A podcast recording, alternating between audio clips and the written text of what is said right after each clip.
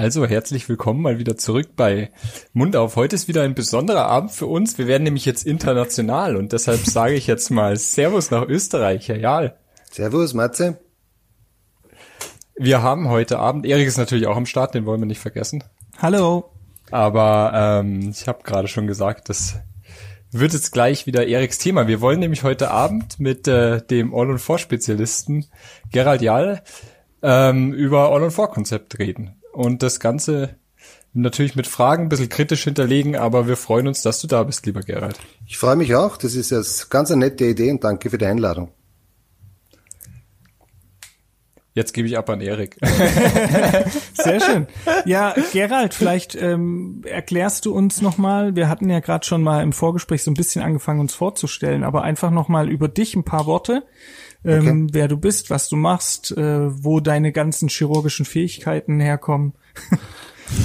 Ja, ich habe da heute drüber nachgedacht. Ich habe aber die Jahre zusammengezählt, weil man normalerweise ja nie so drüber nachdenkt. Also ich habe 1994, also das ist jetzt praktisch dann schon 27 Jahre her, habe ich das Medizinstudium abgeschlossen in Österreich.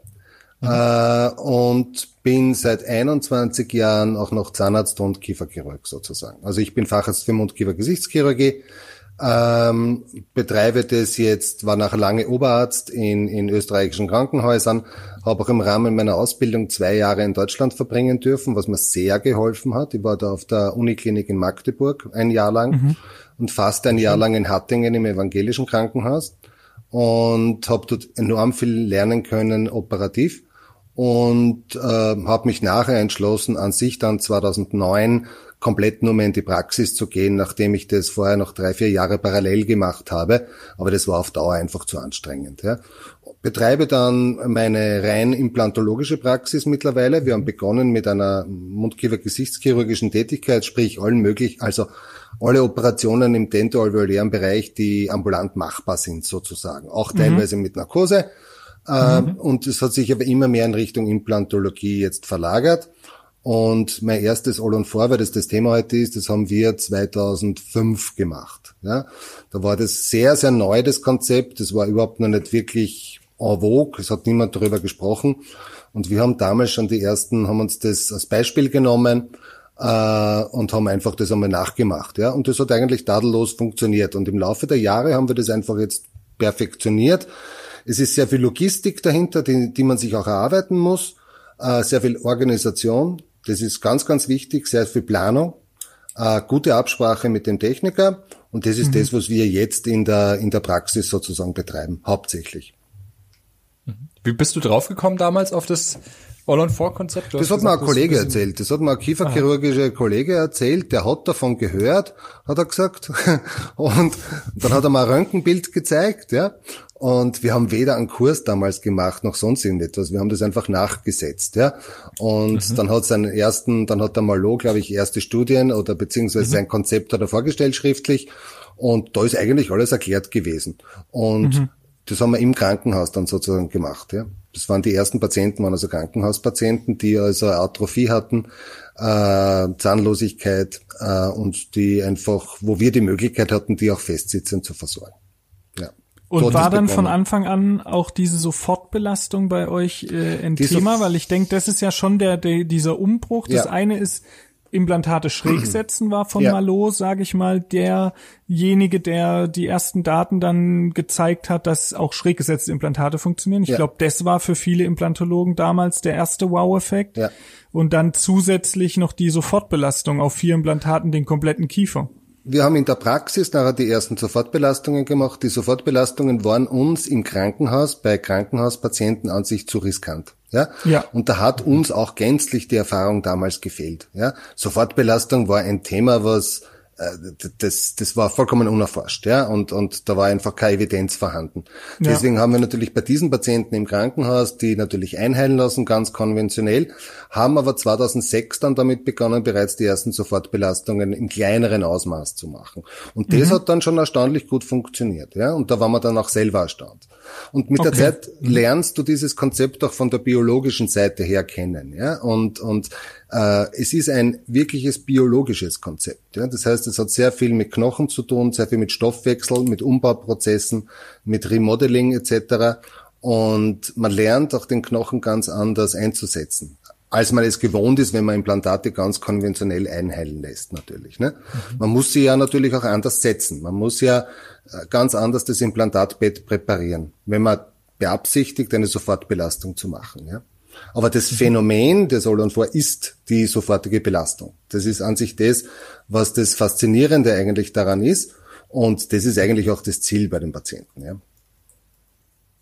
Mhm. Ja, da gibt's jetzt ganz viele Punkte, wo ich schon nachfragen will. Also wenn ich du bitte. sagst, dass im, wir fangen einfach, wir springen einfach von rechts nach links. Wenn du sagst, das Implantatbett äh, muss anders aufbereitet sein, die Implantate müssen eine gewisse Primärstabilität erreichen ja. letztendlich, dass sie belastbar sind. Ähm, würdest du sagen, es sind fast äh, grundsätzlich erstmal alle Implantatsysteme dafür geeignet oder sollte man schon das, was jetzt ja die letzten Jahre der große Trend war bei allen Herstellern, diese aktiv schneidenden Gewinde für eine hohe Primärstabilität eher wählen oder wo, wo hast du da die Erfahrung gesammelt und, und was würdest du sagen, muss man da beachten? Ja, wir Und haben, mit welchem Implantatsystem geht's los? Das würde mich ganz kurz noch mhm. interessieren. Das All-on-4-Konzept ist eine eingetragene, eine eingetragene Handelsgeschichte von Nobel. Mhm. Ja, also die haben sich das patentieren lassen. Mhm. Äh, und es steckt auch sehr viel Technik dahinter. Das heißt auch diese gewinkelten Apartments etc. Das war schon damals seiner Zeit voraus, muss man ganz ehrlich sagen. Das hat es ja überhaupt nicht gegeben, ja, dass man auf einmal Apartments angulieren ja. kann, ja. Und das noch in verschiedenen Gingiva-Höhen. Ja, also das war schon wirklich phänomenal. Ähm, das Originalkonzept ist von, von Nobel, wobei Nobel, muss man natürlich dazu sagen, muss auch sehr viele unterschiedliche Implantatsysteme hat. Okay? Malot hat ursprünglich an sich immer ein ganz anderes verwendet. Ja, der hat an sich das, das Groovy verwendet und das ist mit einem Außensechskant und das hat er an sich jetzt bis zuletzt an sich verwendet. Ja, Nobel ist jetzt mittlerweile so weit vorgedrungen, dass alle Systeme, die sie haben, ob das ein Replace ist und ob das jetzt ein, ein konisches Implantat ist oder ob es das Nobel Active ist Active. oder jetzt auch das neue mhm. N1. Das heißt, du kannst mhm. überall an mhm. sich dieses Konzept mittlerweile anwenden. Ja, es funktioniert mit anderen Implantatsystemen natürlich auch. Wir haben das genauso probiert. Wir haben das mit Camlock probiert. Wir haben das mit Neos probiert. Wir haben das mit Straumann probiert. Äh, aber natürlich muss man eines dazu sagen. Das, was du gewohnt bist über viele Jahre, ja, mhm. da tust du dir natürlich selber am leichtesten und das wirst du weiter verwenden, weil du dort das Gefühl hast, äh, das Empfinden hast und einfach dadurch auch Zeit sparst beim, beim Operieren selber. Ja, aber mhm. es sind sicherlich andere Systeme genauso geeignet, äh, das Konzept sozusagen, dann darf man es halt nicht all on four nennen, äh, aber dann ist es trotzdem das Server-Konzept. Ja, also das geht mit anderen Systemen natürlich auch. Mhm. Mhm. Und nochmal kurz, um zurückzukommen auf die, äh, auf die Frage vom Erik, auf die Implantat-Bettpräparation, eher dann nach Gefühl, knochenmäßig, ja. Du kriegst äh, ein bisschen unterdimensioniert. Genau, natürlich. Du musst mhm. auf jeden Fall unterdimensioniert arbeiten. Du kriegst an sich mit der Zeit ein sehr gutes Gefühl, wenn du dir in der Planung bereits die Volumentomographie, das DVD anschaust. Ja, mhm. das heißt, du kannst anhand der Schnittbilder an sich bereits unterschiedliche Dichten optisch wahrnehmen. Ja, du kannst in einer mhm. DVD, das ist der Unterschied zur Computertomographie, jetzt nicht in Hounsfield-Einheiten messen. Das heißt, du kannst die richtige Knochendichte nicht am DVD messen, du kannst sie aber mhm. optisch wahrnehmen. Und hier mhm. hast du eine sehr gute Einteilung, und zwar in drei Gruppen teile ich das ein. Ich teile es ein in harten Knochen, in mittleren Knochen und in weichen Knochen. Und das ist meine primäre Information, bevor ich die erste Bohrung schon setze. Ja, mhm. und mit der Zeit wirst du das so ins Gefühl bekommen, dass das, was du optisch wahrnimmst, auch wirklich taktil nachher so ist. Okay? Und da musst du einfach auch viel nach Gefühl, und da gibt's kein Lehrbuchwissen, äh, mhm. äh, entscheiden, wie du unterdimensioniert, wie viel unterdimensioniert du arbeitest. Ja? Ähm, manchmal brauchen wir auch im Unterkiefer durchaus eine komplette Aufpräparation mit inklusive Gewinde schneiden und dann ist das Implantat stabil, sonst wäre es viel zu stabil. Ja?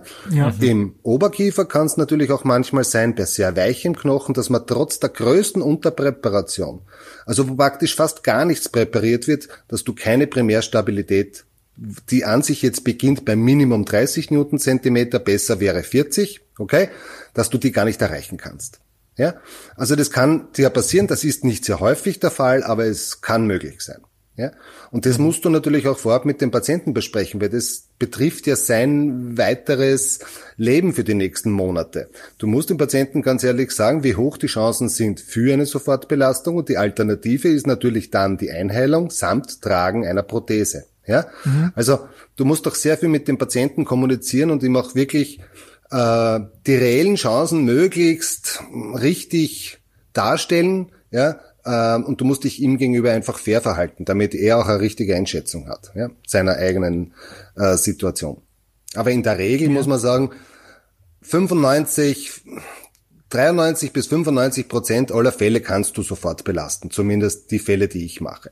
Ja, und das ist an sich ein Prozentsatz, der schon sehr, sehr schön ist. Ja, also es passiert jetzt nicht allzu häufig, dass du einheilen lassen musst. Das geht. Mhm.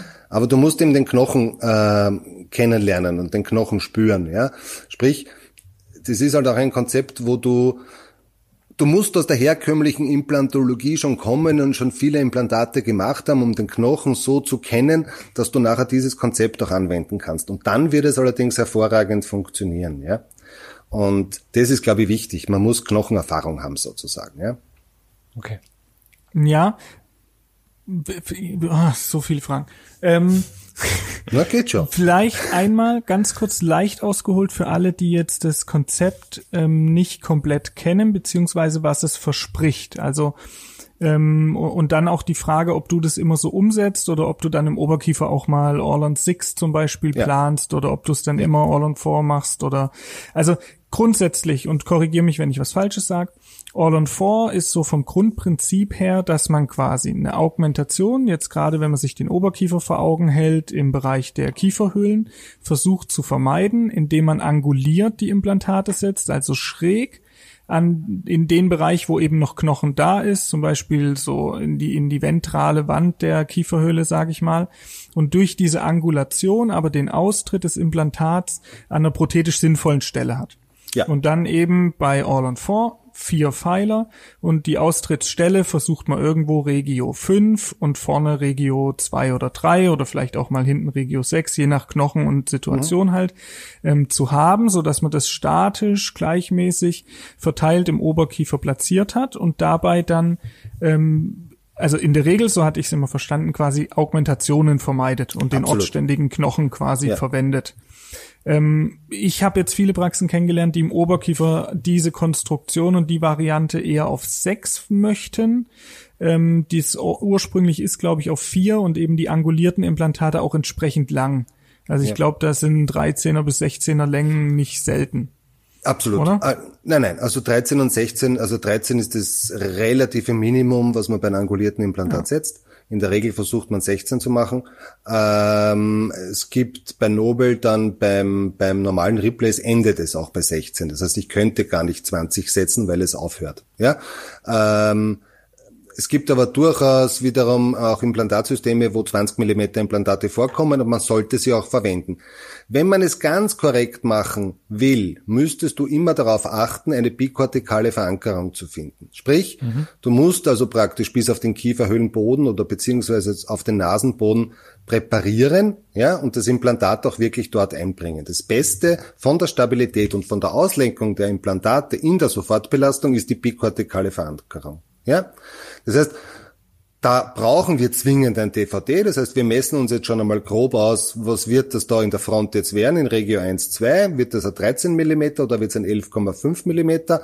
Oder schaffen wir doch auch ein 16 Millimeter? Ja? Das ist einerseits wichtig für die Tatsache, dass du äh, dass du äh, genug Implantate auf Lager hast, um, um, um auch dich ändern zu können, deine Meinung ändern zu können, ja. Das ist Punkt eins wichtig. Ähm, und Punkt zwei, weißt du, wohin du musst, ja. Ähm, was war jetzt noch? Das war die Länge der Implantate, das ist richtig. Es reicht normalerweise, und das sagen wir so, bei 80 Prozent der Menschen ist es so, dass wir in der Fünferregion an sich herauskommen. Ja? Das heißt, die Fünferregion befindet sich in der Regel bei einer normalen Anatomie etwas mesial äh, der mesialen Kieferhöhlenwand. Ja, es kann auch einmal manchmal sein, dass wir in der Viererregion rauskommen und auch diese Patienten können versorgt werden und die können ganz einfach versorgt werden, indem man dann in vielen Fällen an sich 17 Grad Abutments verwendet und dadurch ist die Prothetik auch wieder in Regio 1, 5 oder 2, 5. zum Beispiel. Mhm. Ja? Okay. Mhm. Next, also was da dann noch gut mit reinpasst ist, ähm, du hast es jetzt ja schon gesagt, dass man auf dem D DVT zwingend braucht, um den ja. Knochen aus ähm, zu messen. Davor bist du ja darauf eingegangen, dass die Knochenqualität, das Gefühl dafür und dann auch die Aufbereitung und das Inserieren für eine ja. ausreichende Primärstabilität relevant ist. Ähm, das Konzept, wie es aktuell propagiert wird, ist ja häufig so ein fully guided. Warte, ich, weiß, ich weiß, was wir nicht beantwortet haben. Halt, Entschuldigung, wenn ich dich unterbreche. Ja? Ja? Du hast gesagt, es werden sehr häufig Seximplantate im Oberkiefer verwendet. Das ist ein sehr ja. gutes Thema übrigens. Okay, ah. folgendes. Äh, das All- und Vor-Konzept wird in Frankreich, Spanien, Portugal und auch beginnend in restlichen Europa bedingungslos so angewendet, wie Malot das an sich propagiert hat. Okay? Das mhm. heißt, Sie verlassen sich auf diese vier Implantate. Die einzige Ausnahme weltweit ist die Dachregion. Okay? Deutschland, Österreich, Schweiz. Mhm. Hier, besonders die Schweiz zum Beispiel und Deutschland, sind sehr, sehr konservativ in der Implantologie. Konservativ bedeutet jetzt nicht zwingend schlecht oder vorsichtig, sondern äh, gerade in Deutschland herrscht einfach, und da muss man sich dann die Leitlinien jetzt anschauen, die ihr ja lobenswerterweise habt, die wir immer von den Deutschen übernehmen. Und da steht ja auch immer noch drinnen, dass man sechs Implantate im Lehrkiefer, im Oberkiefer ja. braucht. Ja? Und deswegen kommen da auch viele Universitätskliniken, und das sind ja auch die Meinungsbildner sozusagen. Die Universitäten sind die Meinungsbildner, ja, kommen jetzt an sich mit dem All-on-4-Konzept mit nur vier Implantaten im Oberkiefer sehr, sehr schlecht zurecht. Okay? Und deswegen werden sehr, sehr oft Seximplantate gemacht, was an sich jetzt natürlich überhaupt kein Fehler ist, was aber jetzt statisch keine großen Vorteile bringt. Der einzige Nachteil für Patienten ist einfach nur das, dass die ganze Behandlung teurer wird. Also natürlich sind wir mit Seximplantaten auf der noch sichereren Seite. Okay? Das sind wir. Ähm, aber ich muss natürlich auch zugeben, wenn wir sehen, wir haben einen weichen Knochen und wenn wir sehen, ähm, wir können vielleicht da und dort kein 4,3er Implantat, sondern nur ein 3,5er Implantat machen, vom Durchmesser her, dann passiert es auch bei mir, dass ich durchaus manchmal ein fünftes Implantat und eventuell ein sechstes Implantat mache. Das passiert nicht wirklich so häufig und es hängt wirklich vom Einzelfall ab. Ja? Aber das Ganze ist ein bisschen eine philosophische Glaubensfrage der unterschiedlichen Richtungen in der Implantologie. Ja? Und da ist die Dachregion sehr, sehr konservativ. Ja. Was ich da immer im Kopf habe, was natürlich, das hat jetzt auch drei ähm, Punkte hinten dran noch, prothetische Versorgung. Ähm, wenn wir jetzt sechs Implantate setzen, das alles funktioniert ja. und die ersten Jahre funktioniert es in der Regel eh immer gut. Die Frage ist, wie es dann langfristig ist. Da müssen wir dann nachher nochmal über ähm, Recall-Intervalle, prothetische ja. Versorgung und so weiter eingehen, weil ich denke, alle, die jetzt zuhören, haben auch schon viele Fälle gesehen, die schlechte Beispiele für All-on-4 waren. So an einem Wochenende will jetzt keine Städte und Länder nennen, wo dann viele sich da versorgen lassen. Dann hält's zwei Jahre und dann fliegt alles wieder raus oder zumindest die Hälfte raus und die meisten Implantate, die ich entfernt habe, waren solche Konstruktionen, so blöd das klingt. Mhm. Mhm. Ähm, welchen Gedanken ich bei den sechs und vier, um darauf ganz kurz einzugehen, dann können wir über das andere mhm. sprechen, ähm, habe, ist, wenn jetzt was prothetisch in den Folgejahren passiert oder vielleicht auch erst nach zehn Jahren doch ein Implantat, eine Periimplantitis entwickelt, dann ist es ein, ein leichteres, Vielleicht Absolut. die alte prothetische Versorgung weiter zu verwenden, ja. vielleicht aber auch was Neues auf die, die vorhandenen Implantate zu setzen. Wenn man, kann man trotzdem noch festsitzend weiterfahren, theoretisch von der Statik, wenn dann halt ein Implantat verloren geht. Oder wenn zwei verloren gehen, auf Teleskoparbeit gehen, was immer noch eine super souveräne Arbeit ist und damit ja diese ganze Versorgung viel langfristiger wird, wenn ich deshalb glaube ich, sind auch viele noch auf diesen sechs Implantaten unterwegs oder auch viele, die ich jetzt kenne, die dann alles selbst anbieten, haben das im Kopf. Wenn mir was passiert, kann ich die Versorgung sicherstellen, auch noch auf fünf oder vier. Wenn ich von vier aber runtergehe auf drei, wird schon schwieriger und spätestens ab zwei ganz schwer. Noch ja. mit einer schönen festen Versorgung, Teleskop getragen vielleicht, ist mit drei schon echt kritisch. Und Na, natürlich. spätestens ab zwei nicht mehr denkbar. Äh, das, ist das, das, das stimmt absolut, was du sagst. Das sind wir, wir wollen uns immer gerne auf der sicheren Seite bewegen, ja. Mhm. Und natürlich geben uns Seximplantate für die Zukunft theoretisch bessere prothetische Möglichkeiten. Absolut. Mhm. Ja, und wenn am Schluss vier Implantate überbleiben, ist das auch gut. Ja, und ja. wenn das kurzfristig die Konstruktion auf drei Implantaten steht, auch das wird funktionieren in einem gewissen Zeitraum. Äh, Malo hat es an sich ganz anders gesehen. Der hat gesagt, okay, wir Menschen neigen ja einfach dazu, Angst zu haben oder Befürchtungen zu haben. Aber wir sollten einfach lernen, der Wissenschaft zu vertrauen.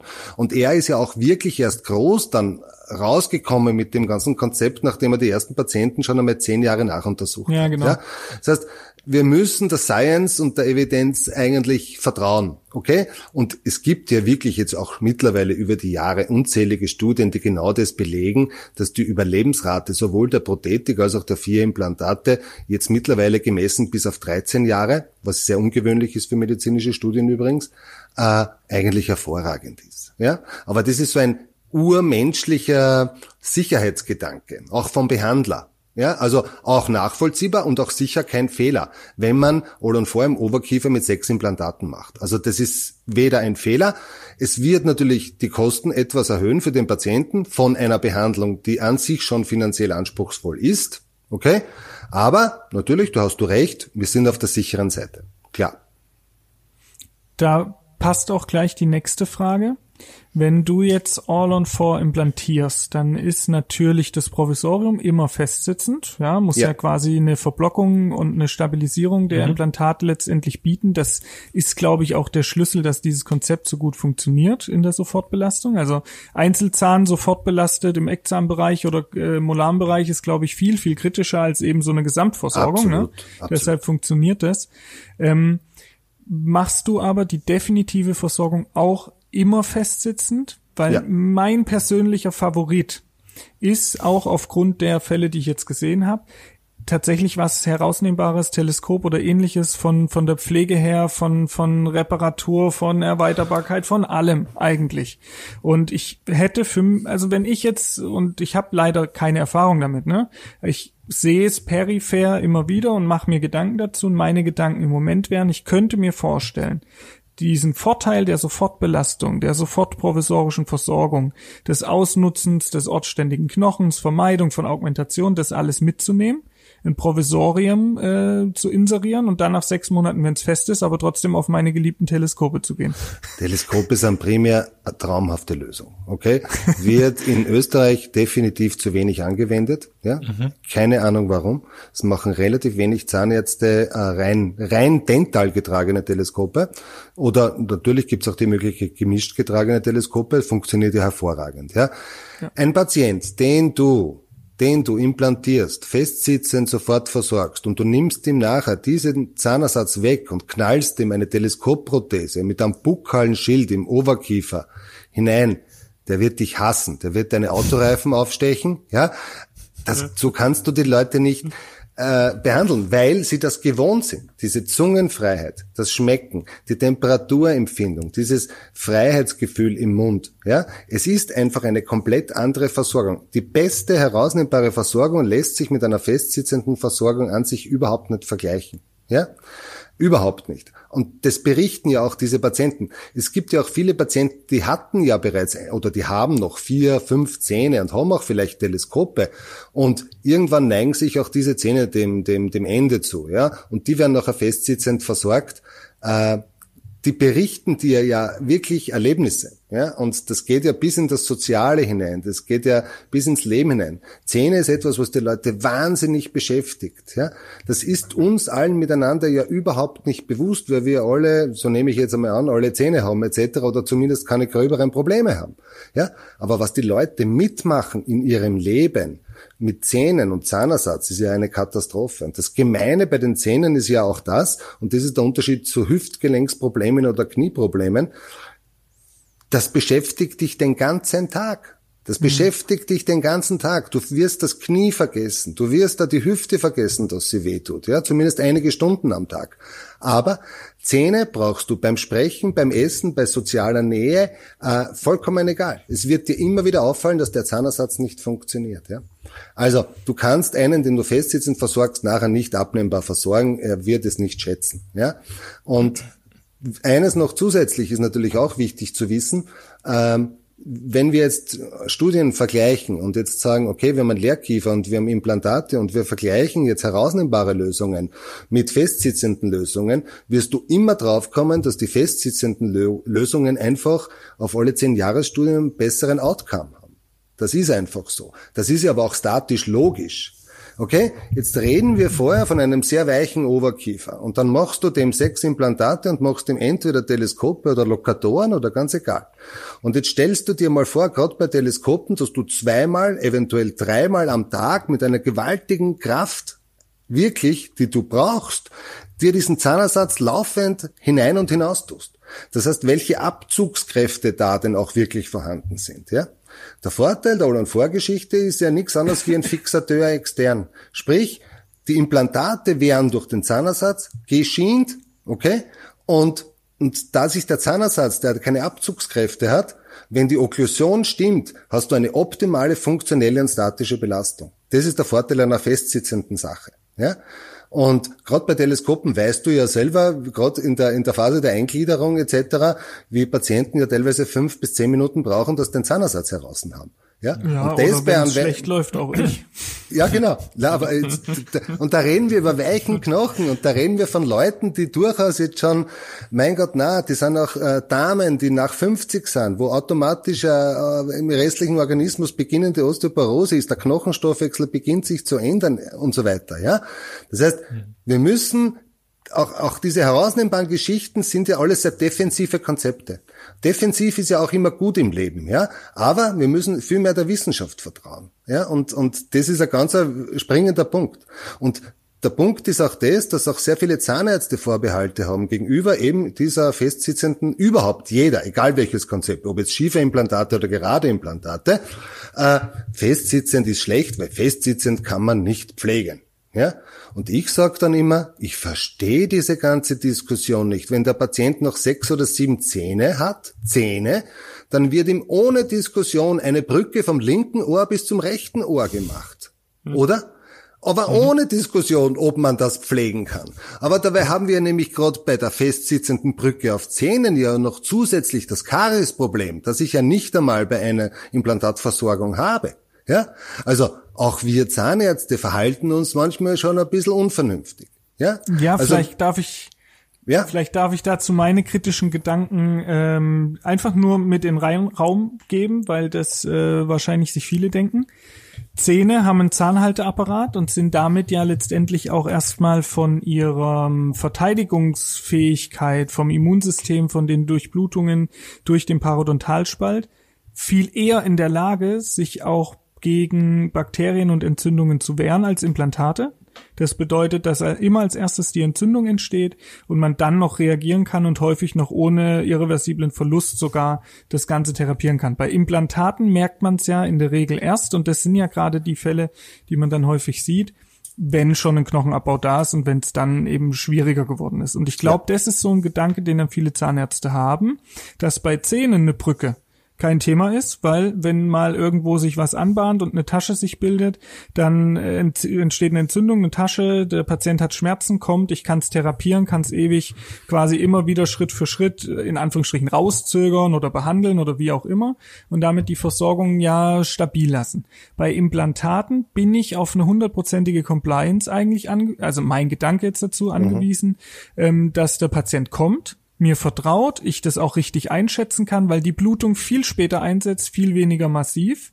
Ähm, manchmal, wenn der Patient jetzt gar nicht zur Kontrolle käme, eben auch erst, wenn schon der Knochen weg ist, weil er vorher gar nicht diese Entzündung und die Schmerzen hat. Ich glaube, das sind Gedanken, die ein Zahnarzt dabei hat, wenn er jetzt nein, nein, äh, die Systeme vergleicht.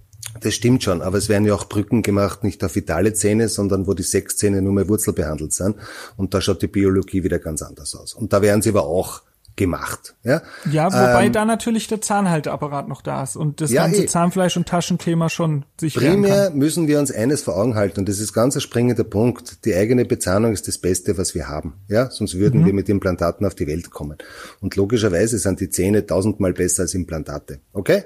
Das ist mhm. ja auch ein biologische, eine biologische Tatsache. Ja, wir reden aber jetzt von von äh, von Personen, ähm, die einfach die Zähne ja bereits großteils verloren haben ja, der klassische All-on-4-Patient ist ein Patient, der jetzt noch drei bis fünf Zähne zum Beispiel hat. Ja, und diese drei bis mhm. fünf Zähne sind einfach schlecht. Eventuell ist noch ein guter Zahn dabei, aber du hast keine prothetischen anderen Möglichkeiten. Ja, und wir reden ja von diesen Leuten. Die haben ja die Zahnkarriere bereits hinter sich. Okay? Die hatten nämlich bereits die Teleskope, die hatten bereits die Metallgerüste und die hatten bereits die Brücken.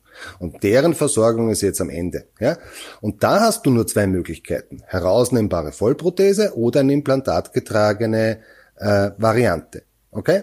Ähm, und es gibt in der Tat unheimlich viele Menschen, die aus unterschiedlichsten Gründen übrigens, aus unterschiedlichen Gründen wirklich Angst vor einer Vollprothese haben. Ja, die, die, gibt es. Und die wollen diese Tatsache unter allen Umständen vermeiden. Ja, und genau das ist das Zielpublikum von All on 4. Nicht jeder Patient. Das wird niemals ein Konzept sein, das für jeden Patienten gut ist, das für jeden Patienten geeignet ist. Überhaupt nicht. Okay? Es hängt auch von der Compliance ab. Es hängt von der, von der taktilen, manuellen Geschicklichkeit eines Patienten ab. Ja, er muss das ja auch pflegen können. Aber so wie bei allen Implantatkonzepten, hm. die Prothetik hängt wahnsinnig davon ab, wie ist die Lippe, wie ist die Muskulatur, gerade im Unterkiefer zum Beispiel. Ja, äh, also wir müssen einfach auch schauen, was, zu was ist der Patient imstande und was ist am besten für ihn. Und es ist nicht so, dass für jeden Patienten All und vor das Beste ist. Überhaupt nicht. Okay? Also auch nicht falsch verstehen. Aber wenn wir die Patienten haben, wo die Voraussetzungen gut sind, wo der Patientenwunsch vorhanden ist und wo der Knochen gut ist, dann ist meiner Meinung nach das All und vor das beste Konzept. Mhm. Ja? Weil wir uns, und das ist der springende Punkt, einfach unheimlich viel Behandlungszeit ersparen. Ja? Wenn wir Menschen 220 Jahre alt werden würden, dann würde das nichts ausmachen, wenn wir eine zahnärztliche Behandlung eineinhalb Jahre dauert. Okay? Das werden wir aber nicht. Okay? Also wir ersparen ihm unheimlich viel Behandlungszeit und auch Behandlungen. Und das ist ja das, Tolle an der Geschichte, dass du ein, an einem einzigen Tag die gesamte Chirurgie erledigst und du greifst kein einziges Mal mehr eine Spritze oder ein Skalpell an. Das ist der Vorteil dieser Sache. Ja? Äh, es will auch übrigens nicht jeder Patient haben. Ja, also auch manche Patienten sagen, nein, ich möchte das lieber konventionell oder nein, ich möchte lieber zuerst eine Prothese kennenlernen, vielleicht komme ich doch ganz gut zurecht damit. Und wenn diese Menschen nach, dem, nach vier Monaten Tragen einer Prothese glücklich sind, dann bekommen sie gar keine Implantate. Selbstverständlich. Okay? Aber das ist eben ein bisschen Anamnese, ein bisschen sprechen mit den Patienten. Was wollen sie haben? Ja? Und, und das wird niemals das Standardskonzept jetzt für alle zahnlosen Kiefer sein. Das muss uns ja klar sein. Ja, das wird es nicht sein. In vielen Fällen, gerade im Unterkiefer zum Beispiel, ist es oft viel, viel besser, eine herausnehmbare Versorgung zu machen auf zwei bis vier Implantaten. Ja, äh, und manchmal ist es sogar noch besser, nur Lokatoren zu machen statt einen Steg, weil in vielen Fällen die Patienten den Steg im Unterkiefer bei einer großen Atrophie äh, und an, an hoch ansetzenden Musculus mentalis, die können das nicht putzen. Die können es nicht pflegen. Ja? ja, natürlich ist der Steg besser als die Lokatoren, aber es ist nicht unbedingt für den Patienten geeignet. Ja? Weißt du, Sehr spannend. Also vielleicht kann ich mhm. da auch ähm, noch zwei, drei Sachen reinbringen, weshalb ich das All-on-4-System in, tatsächlich sehr spannend finde und was man sich ja auch vor Augen halten muss. Was ist die Alternative, gerade wenn wir jetzt eben die Patienten schon eingekreist haben? Das heißt, es sind häufig hoffnungslose Zähne oder genau. zahnlose genau. Patienten mit kompromittierten Knochenverhältnissen. Ähm, wenn jetzt wir bei uns in der Praxis, Überweiserpraxis, die eben ganz bewusst, weil es die Zahnärzte außenrum auch nicht gut annehmen würden, ähm, keine eigene Prothetik machen oder nur auf Wunsch einzelne Kronmal, aber letztendlich quasi Prothetik weglassen, ja. damit man den Zahnärzten nichts wegnehmen und nur quasi die Implantate setzen, Chirurgie machen, äh, provisorisch versorgen, dann ist es bei uns häufig so, die kommen mit einem Provisorium, äh, das halbwegs passt, dann machen wir die Implantationen, häufig eben mit großen Augmentationen, also Sinuslift, Beidseits und Bukal augmentieren ist halt dann keine Seltenheit bei einem Oberkieferzahnlos. Dann kommt die Prothese rein und die wird weichbleibend unterfüttert. Wir haben aber weder ein großes Vestibulum noch irgendwas anderes. Die Prothese fliegt die ganze Zeit runter. Die Leute haben einen großen Kostenvoranschlag bekommen, haben eine große Hoffnung auf später, aber laufen je nachdem, wie groß jetzt der Sinuslift war und im schlimmsten Fall noch zweizeitig. Das heißt, sechs Monate erstmal genau. den Aufbau einhalten lassen, genau. neu inserieren, sechs Monate der Rest, zwölf Monate nur, bis die Implantate drin sind und dann ist die Prothetik noch nicht gemacht und die sehe ich oft und mit denen muss ich mich oft auseinandersetzen genau. und ihnen quasi immer wieder erklären und Hoffnung machen. Ja, das äh, wird schon, freuen Sie sich auf die Zähne und nein, das Provisorium wird nicht halten und ja, Sie werden jetzt ein Jahr nicht kauen können. Und es sind schon enttäuschte Gesichter und Hoffnungen, genau. die da zerplatzen, die man immer wieder sieht, wo man im Hinterkopf als Zahnarzt und Behandler dann schon auch hat, ähm, wenn das All on Four, wenn man das kann, beherrscht, das funktioniert, ja. dann ist es ein Konzept, das ganz wenig oder all diese Sachen quasi einem nimmt. Genau. Das sehe ich schon so. Und zusätzlich, jetzt aus der chirurgischen Sicht, wenn ich Implantate setze und bukal augmentiere an Schultern oder ähnliches, ja. dann ist mir diese Totalprothese, die ich weichbleibend unterfütter und da draufsetze und die ganze Zeit drüber rutscht, Katastrophe. auch ein Dorn im Auge, weil wenn ich die Implantate dann nach einem halben Jahr mir anschaue, fehlt's bukal auch. Das ja, heißt, ich setze die dann so. immer zwei, drei Millimeter subkrestal, das ist mach dann als Resorptionsschutz das äh, xenogene Material obendrauf und hoffe, dass der Knochen dann noch an Implantaten da ist. Aber auch das ist blöd und wäre durch andere Versorgungen. Genau. Und da bin ich eben im Moment immer wieder am Ausprobieren mit provisorischen Implantaten, was aber letztendlich dann äh, auch so der konservative Weg ist, wo man natürlich, und deshalb verstehe ich, dass Malo da draufgekommen ist und ich finde es schön, dass es so ein Konzept gibt, das schon so ausgreift, dass es auch Daten gibt, ähm, dass der da sich einfach gedacht wurde, wir schrauben direkt auf die Implantate was drauf. Also es ist ja nur naheliegend, ja, ne? aus der klar. Sicht, wie ich jetzt meinen Alltag sehe, dass Absolut. man den Gedanken und hat du, du, du, du hast ja diesen Alltag und auch diesen chirurgischen Alltag und das ist ja total lobenswert. Ich komme ja auch aus dieser Richtung und wir hatten ja auch immer diese Konzepte, ja und ich habe auch bis vor einigen Jahren, das war ja der Sinuslift war ja mein mein Haupteingriff sozusagen, mhm. ja also das war ja hat mir wahnsinnig viel Spaß gemacht, ja aber ich habe dann einfach vermehrt nach Alternativen gesucht, genau aus dem Grund, den du jetzt gesagt hast, diese ewig langen Behandlungszeiten, diese ewigen Druckstellen, diese auch mhm. wirklichen Komplikationen. Wir dürfen doch auch nicht so tun, als ob all diese Augmentationen funktionieren mhm. würden. Okay? So, das ist der nächste Punkt. So, es heißt ewig lang, manchmal ein unklarer Outcome, ja, und du weißt oft ganz genau, wenn der ein einziges Implantat da hinten in dem Sinuslift verloren geht und du das Konzept so und so hattest, ist das ganze Konzept über den Haufen geschmissen in vielen Fällen, ja. So, das kennen wir. Und jetzt haben wir die andere Seite, wo wir einen Kiefer haben, der noch eine gewisse Natur hat, wo noch Zähne drinnen sind, wo noch Alveolen sind. Äh, und dort setzen wir sofort ohne Augmentation, ohne Knochenersatzmaterial, ohne Membranen, jetzt gleich diese Implantate in einen vitalen, lebendigen, bis jetzt gebrauchten Knochen, ja, und belasten das sofort. Und die Biologie des Menschen will Belastung. Das ist doch, war doch vor 20 Jahren doch ganz, ganz anders. Jeder Sportler, der heutzutage eine Knieverletzung hat, jede Hüfte etc., alles wird sofort mobilisiert, sofort auf Reha geschickt, sofort Physiotherapie gemacht. Ja? Der menschliche Körper braucht Belastung. Das ist eine ein, ein biologische Tatsache. Ja? Und genau das gibst du dem ja mit dem Olon vor. Es kommt sofort die Kraft in den Knochen, die eingeleitet wird. Der Knochen wird remodelt. Der Knochen passt sich an der, der, der sich ändernden Belastung. Ja? Und wenn du das ganz gut machst, dann kann der, Patient das hervorragend pflegen und du wirst eine wunderschöne Schleimhaut dort haben und du hast ein sehr, sehr dankbares Gewebe. Ja? Aber diese vielen verschiedenen Punkte, Schleimhaut, Gingiva fixa, Position der Implantate, Prothetik, Gestaltung, Putzbarkeit, das sind schon viele einzelne Aspekte. Ja?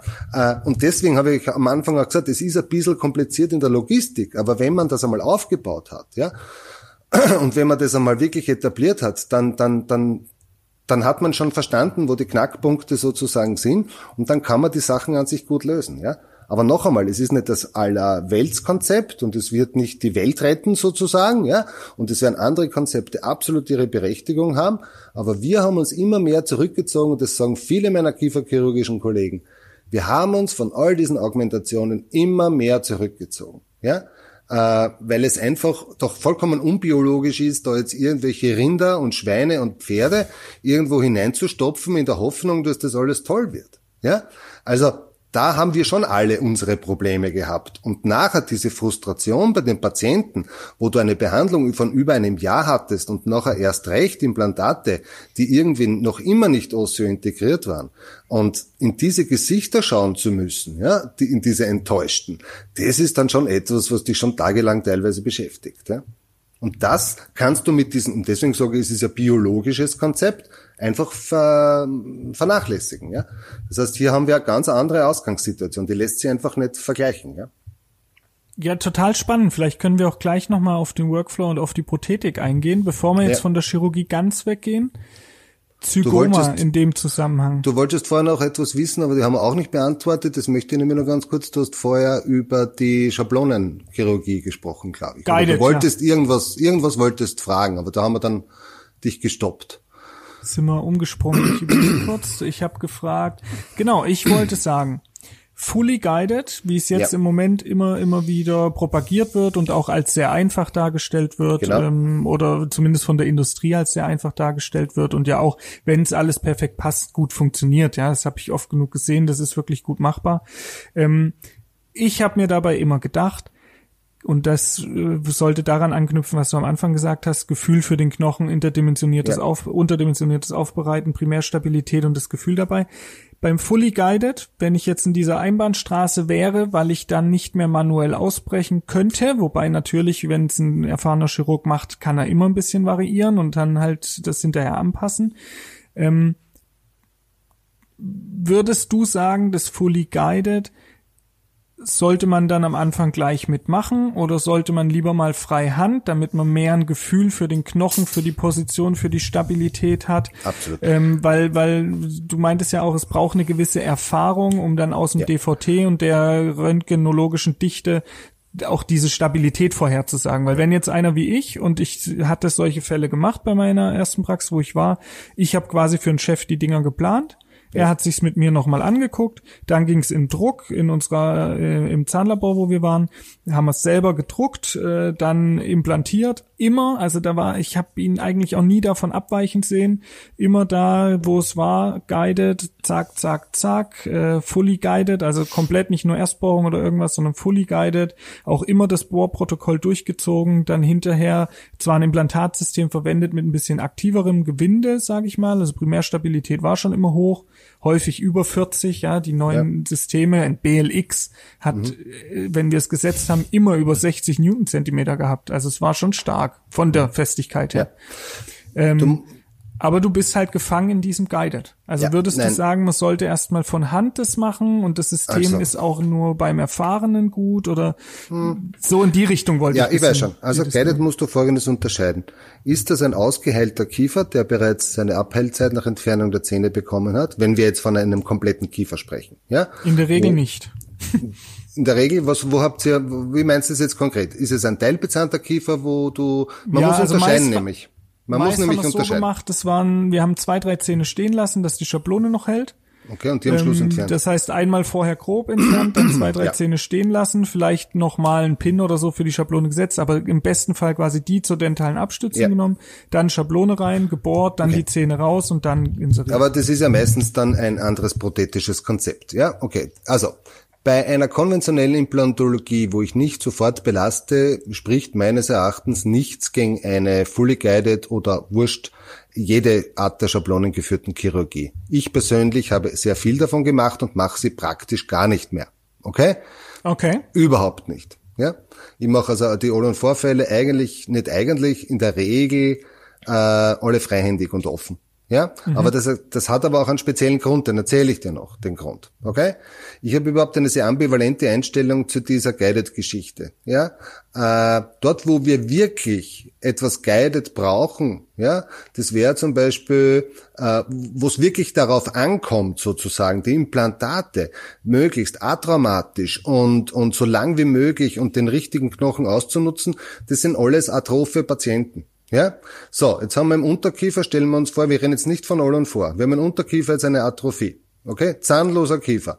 Wie willst du da unten eine Schablone überhaupt befestigen? Das geht nicht. Das heißt, dort, wo ich es am meisten brauchen würde, das ist die vertikale Atrophie. Da kann ich die Schablone im Unterkiefer nicht befestigen und ich kann sie auch nicht vernünftig im Oberkiefer befestigen. Oder du hast die transversale Atrophie. Ja?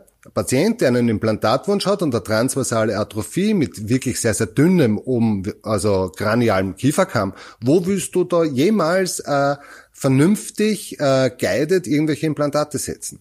Das heißt, übrig bleibt an sich jetzt dort, wo noch ein paar Zähne sind, äh, weil dort hast du wenigstens noch die relativste Genauigkeit wo du das dann zahnbezogen dann machen kannst.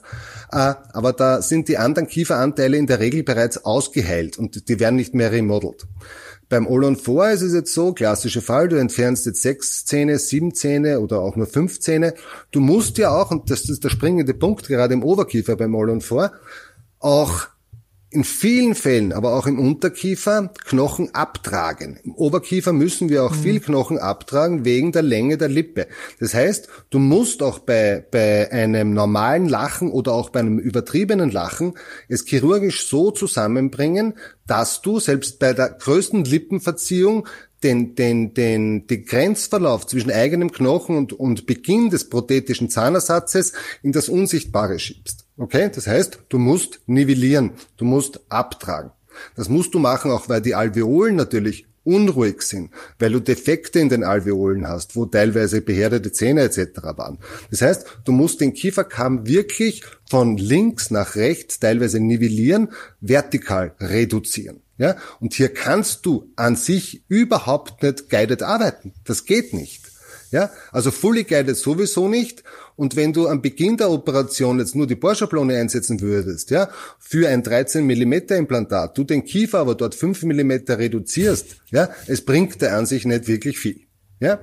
Also man hat das auch ja jahrelang gehypt und natürlich hat die Industrie das gehypt, ja, weil sie einfach gesehen hat oder Leuten, die noch nie implantiert haben und wenig chirurgische Erfahrung hatten, denen hat man eingeredet, ihr müsst jetzt automatisch, ihr müsst alles guided machen, ihr könnt nichts falsch machen, die Implantate werden immer richtig stehen und ihr werdet so viel implantieren und es ist ganz, ganz einfach und ihr braucht das überhaupt nicht lernen, ja.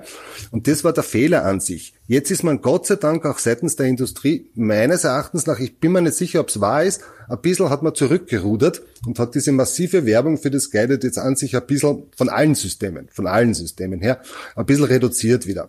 Ja? Aber ich bin, ja, ich bin einfach kein Fan der, der, der Guided-Geschichte. Und bei einer All-on 4 ist es so, dass du offen arbeiten musst.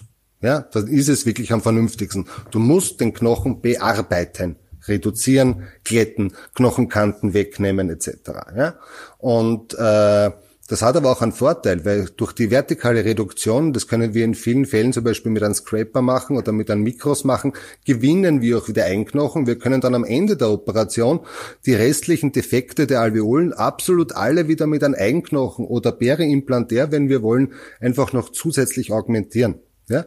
Also da sehe ich sehr, sehr große Vorteile an sich in der, in der offenen Arbeitsweise. Ja? Ganz anders im Lehrkiefer, wo bereits eine ausgeheilte Situation ist, kann es in manchen Fällen vielleicht ganz interessant sein, das Ganze guided zu machen. Die letzte Guided OP habe ich gemacht vor circa einem Jahr und ich sage euch auch bei wem. Das war ein 93 oder 94-jähriger Patient, der sich vier Implantate gewünscht hat, der aber pulmonal und kardial jetzt nicht mehr so ganz auf der Höhe war und dann haben wir gesagt, okay, wir erfüllen ihm diesen Wunsch wir erfüllen ihm diesen Wunsch. Es war wirklich sein sehnlichster Wunsch und sonst war er sehr, sehr gut gesundheitlich, sonst okay und geistig sowieso beieinander. Und da haben wir, das war der einzige Grund, dass wir OP-Zeit reduzieren.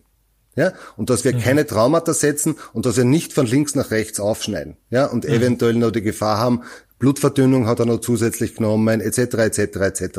Und dem hätte ich ungern jetzt große Schwellung noch antun wollen und Hämatom etc.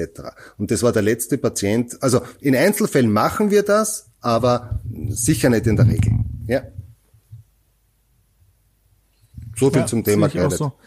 Wenn du jetzt den Knochen äh, nivellierst, abträgst, um ihn hinterher auch nochmal wieder zu verwenden, Autolog, ja. wie machst du das? Nimmst du eine Lindemann-Fräse, eine Microsaw, äh, einfach mit der Rose und dann mit einer Knochenfalle im Sauger oder oder wie Na, Knochenfalle das, im Sauger ist zu sehr ist zu sehr kontaminiert. Ja. Ähm, der Knochen funktioniert ganz hervorragend, wenn du den mit dieser Mikros oder äh, funktioniert das, das sind diese Einwegprodukte, wo du das praktisch abschabst. Das ist wie ein medizinischer Hobel sozusagen, der sehr gut funktioniert und ja, hinten automatisch die Bone Scraper. Ja. Aber das heißt, Scraper, Bone Scraper, okay. genau. Die verwende das heißt, damit gewinnst du dir den Knochen, den du brauchst, damit und dann ich mir den einfach weg. Und dann fräse ich es weg. Okay. Der Vorteil dieses Knochens ist, da ist gleichzeitig immer ein bisschen Blut und wenn du das nachher noch, wir legen das dann immer in der Kindermedizin zum Beispiel zwischenzeitlich ein und du mhm. wirst richtig sehen, wie nachher das Blut sich mit dem Knochen verbindet. Das ist wie ganz eine tolle Geschichte und das kannst du nachher äh, wirklich sehr, sehr gut adaptieren, ja, und das sehr, sehr gut irgendwo hinbringen und das bleibt durch das Fibrin an sich wirklich ortsständig. Ja, das funktioniert ganz gut. Also wir brauchen da, wir, wir tun jetzt nicht Defekte damit sozusagen augmentieren, sondern wir Bevor ich den Knochen wegschmeiße, gebe ich ihm den Patienten Retour. Ganz einfach. Und wir können Alveolen ausfüllen, also es kann ihm nicht schaden, es ist ein körpereigenes Gewebe. Ja? Und das funktioniert ganz, ganz hervorragend. Ja? Das stimmt. Hat PRGF oder ähnliches bei dir in der Praxis irgendwo einen Einsatz? Also wenn Hat nicht, wir haben das früher absolut verwendet. Ich glaube, das Konzept gefällt mir persönlich ganz, ganz gut. Wir haben es probiert gehabt, wir haben uns sehr schwer getan im Ablauf. Ja? Äh, der Unterschied zwischen deutschen Praxen und österreichischen Praxen ist folgender. Ihr seid in einer Praxis, da sind vielleicht noch zwei andere Assistenzärzte und vielleicht noch drei Chefs oder etc. In Österreich sind 95, 96 Prozent aller Praxen Einzelunternehmer, Alleine. Einzelkämpfer. Das heißt, du tust dir wahnsinnig schwer, alles selber zu machen. Okay? Und das würde den OP-Ablauf stören. Ja?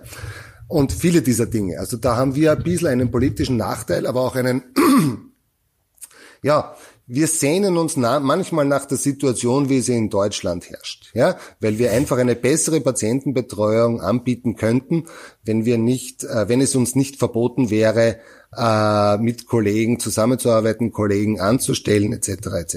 Also das ist ein österreichisches Phänomen sozusagen. Aber an sich ist die, die, diese Technik super. Es ist wiederum etwas Biologisches und ich stehe ja total auf diese Biologie, also mit körpereigenem Gewebe wiederum zu arbeiten und damit auch zu augmentieren, abdecken, als Membran zu verwenden, ist ganz hervorragend. Ja, das stimmt. Super. Jetzt müssen wir leider einen kleinen Cut machen, aber wir haben gleich noch einige weitere Fragen, unter anderem zum Thema Zygoma-Implantate und zur Prothetik. Und deshalb hören wir uns gleich wieder in dem zweiten Teil.